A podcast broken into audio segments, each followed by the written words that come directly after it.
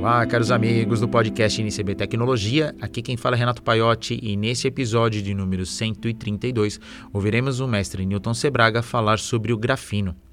Mas antes vamos ao que rolou de interessante nos bastidores da eletrônica esta semana.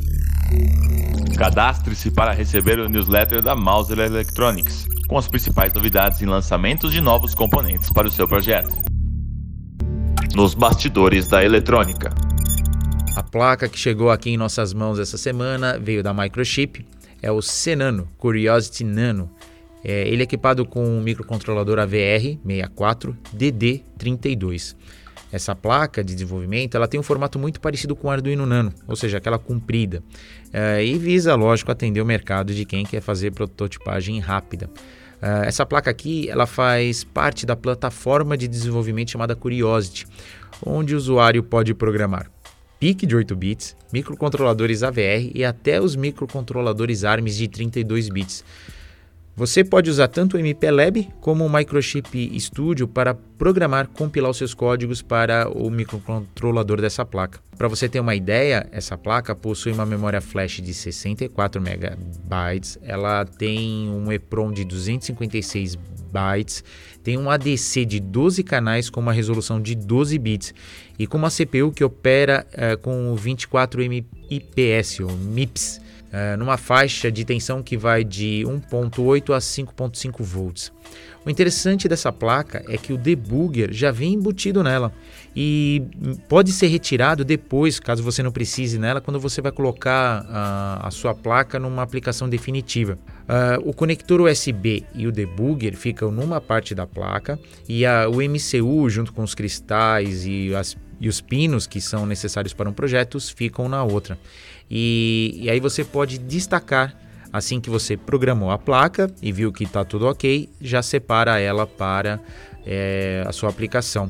Mas nada impede de no futuro, por exemplo, você precisar é, atualizar uh, o seu programa e você volta a adicionar o debugger na placa e fazer o upload do, do seu código e assim testar novamente o seu novo projeto.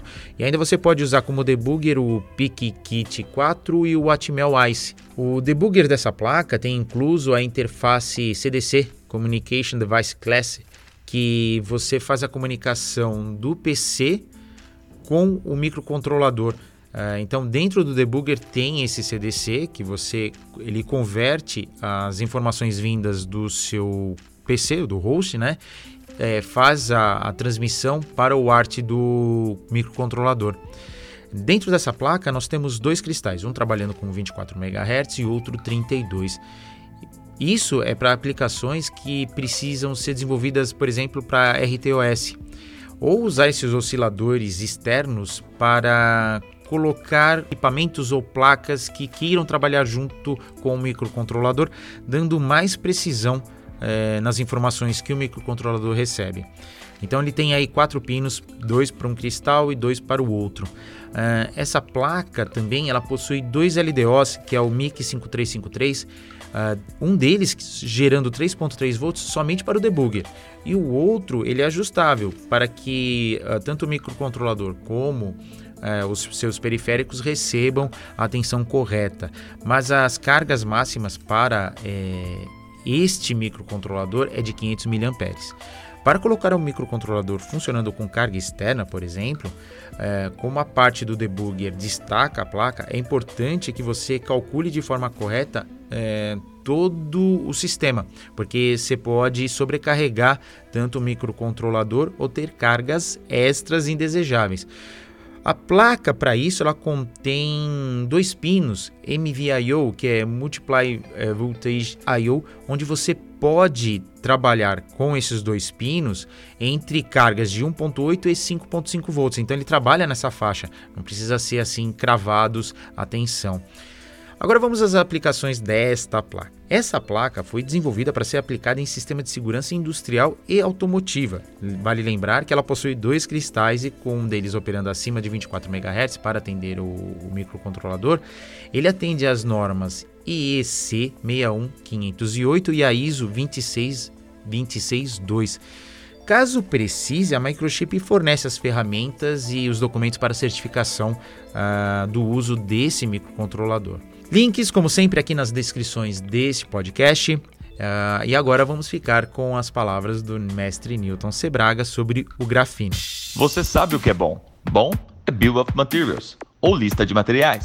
A Mauser disponibiliza a ferramenta BOM, que permite cortar e comprar a lista completa de materiais necessárias para o seu projeto de forma inteligente, rápida e procurando os produtos mais atuais que satisfazem as suas necessidades. Palavras do mestre Newton Sebraga. Eu sou Newton Sebraga, este é o canal de vídeo do Instituto Newton Sebraga com a sua playlist Trebuchet da Tecnologia.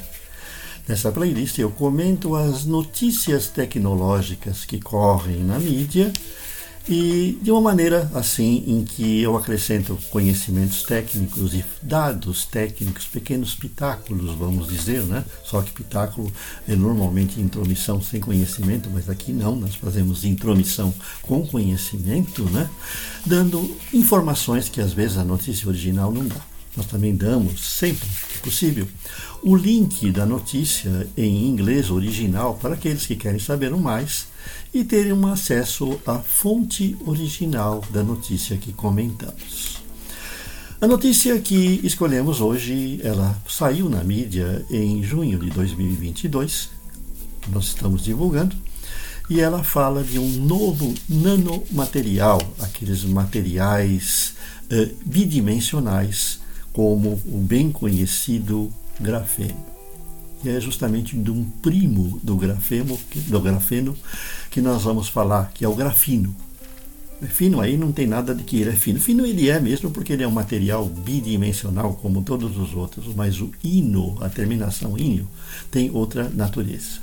Vocês sabem da química, né, que a gente costuma na terminação do nome das substâncias dar as suas características, né? Assim, por exemplo, né, vocês têm os cloretos, que são os sais que têm apenas dois elementos, né, sem ter o oxigênio. E aí vocês têm aí, quando entra o oxigênio, vocês têm o clorato e o clorito. Né? Então a terminação ato e ito elas indicam essa diferença. Cloreto, clorato e clorito são sais com composições diferentes. Para esses nanomateriais também está acontecendo essa terminologia, certo? O uso de uma terminologia semelhante. E é o caso, né, do que eu já fiz um vídeo falando do borofeno, que ele deriva do borofano, né? Ou o borofano deriva do borofeno, né? E nós temos o grafeno. O grafeno tem algum outro derivado? Surgiu agora, que é o grafino, né? E esse hino tem a sua razão de ser. O grafeno, como a gente conhece, ele é formado exclusivamente por átomos de carbono que se unem formando uma estrutura hexagonal, unidimensional, né, bidimensional, aliás, só tem comprimento e largura, não tem altura. A altura é uma camada de átomo, é o material possível mais fino que existe. Porque você não pode fazer uma, um material mais fino do que aquele que tem uma camada de átomo. Não dá para fazer um material com meia camada de átomo de espessura, porque você não vai ter mais o que? Com meio átomo não dá para fazer uma coisa material, porque não dá para dividir um átomo no meio, né? exatamente como a gente sabe hoje. Né? Ele simplesmente se desintegra. E no caso do grafeno acontece o mesmo. Eles descobriram, os pesquisadores aqui, né, que trabalharam nesse projeto, né? Vocês têm o link lá dizendo onde foi desenvolvido o projeto. Foi numa universidade do Oriente, né? É, esse material ele tem essa terminação in porque ele não é feito exclusivamente de carbono. O que os pesquisadores conseguiram fazer são estruturas uh, hexagonais mais estáveis unidimensionais para apresentar as mesmas propriedades elétricas e eletrônicas do grafeno, mas com a inclusão de outros elementos. Eles conseguiram fazer o material com a inclusão na estrutura desses átomos, desse, desse material, com a inclusão de átomos de hidrogênio. Então vocês têm aí na descrição do vídeo, na notícia original, vocês têm aí a imagem da estrutura atômica que eles obtiveram com o, a presença dos radicais CH, carbono com hidrogênio, né? como ocorre muito em substâncias orgânicas. Podemos até dizer que se trata de um nanomaterial orgânico, né? porque seguem as, algumas das propriedades da química orgânica. Mas o fato é que esse material promete revolucionar uh, a eletrônica como está sendo o grafeno. Ele vai agregar novas propriedades e, com isso, a possibilidade de novas aplicações, inclusive em componentes eletrônicos que possam vir. Né? A estrutura unidimensional ou bidimensional certo do material que foi obtido, uma camada apenas de átomo, ela apresenta, apresenta propriedades elétricas bastante interessantes propriedades diferentes do grafeno. Né? É mais ou menos o que ocorre, vamos dizer, eh, na eletrônica convencional, em que a gente tem o silício, e o silício puro não é um material perfeito para a gente fazer eh, semicondutores, dispositivos eletrônicos, mas que no momento em que a gente dopa esse material com as impurezas, a gente vai poder obter o silício semicondutor, E N, que tem propriedades eletrônicas mais, mais importantes. Então, o que está sendo descoberto é que o grafeno tem as suas propriedades e é importante.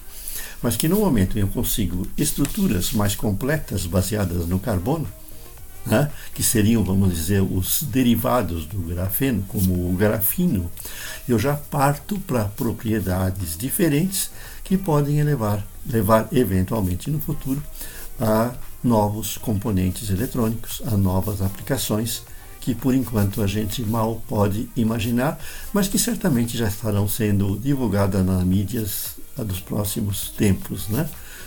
Hoje em dia, as descobertas são feitas muito mais rapidamente do que no passado, em que as etapas né, para passar, por exemplo, do silício para o germânio, da topagem de um para o outro, era questão de anos. Né? Hoje é questão de dias, questão de semanas no máximo. Né? Se vocês gostaram desse vídeo, deixem o seu like, inscrevam-se no nosso canal e aguardem o próximo. Até mais!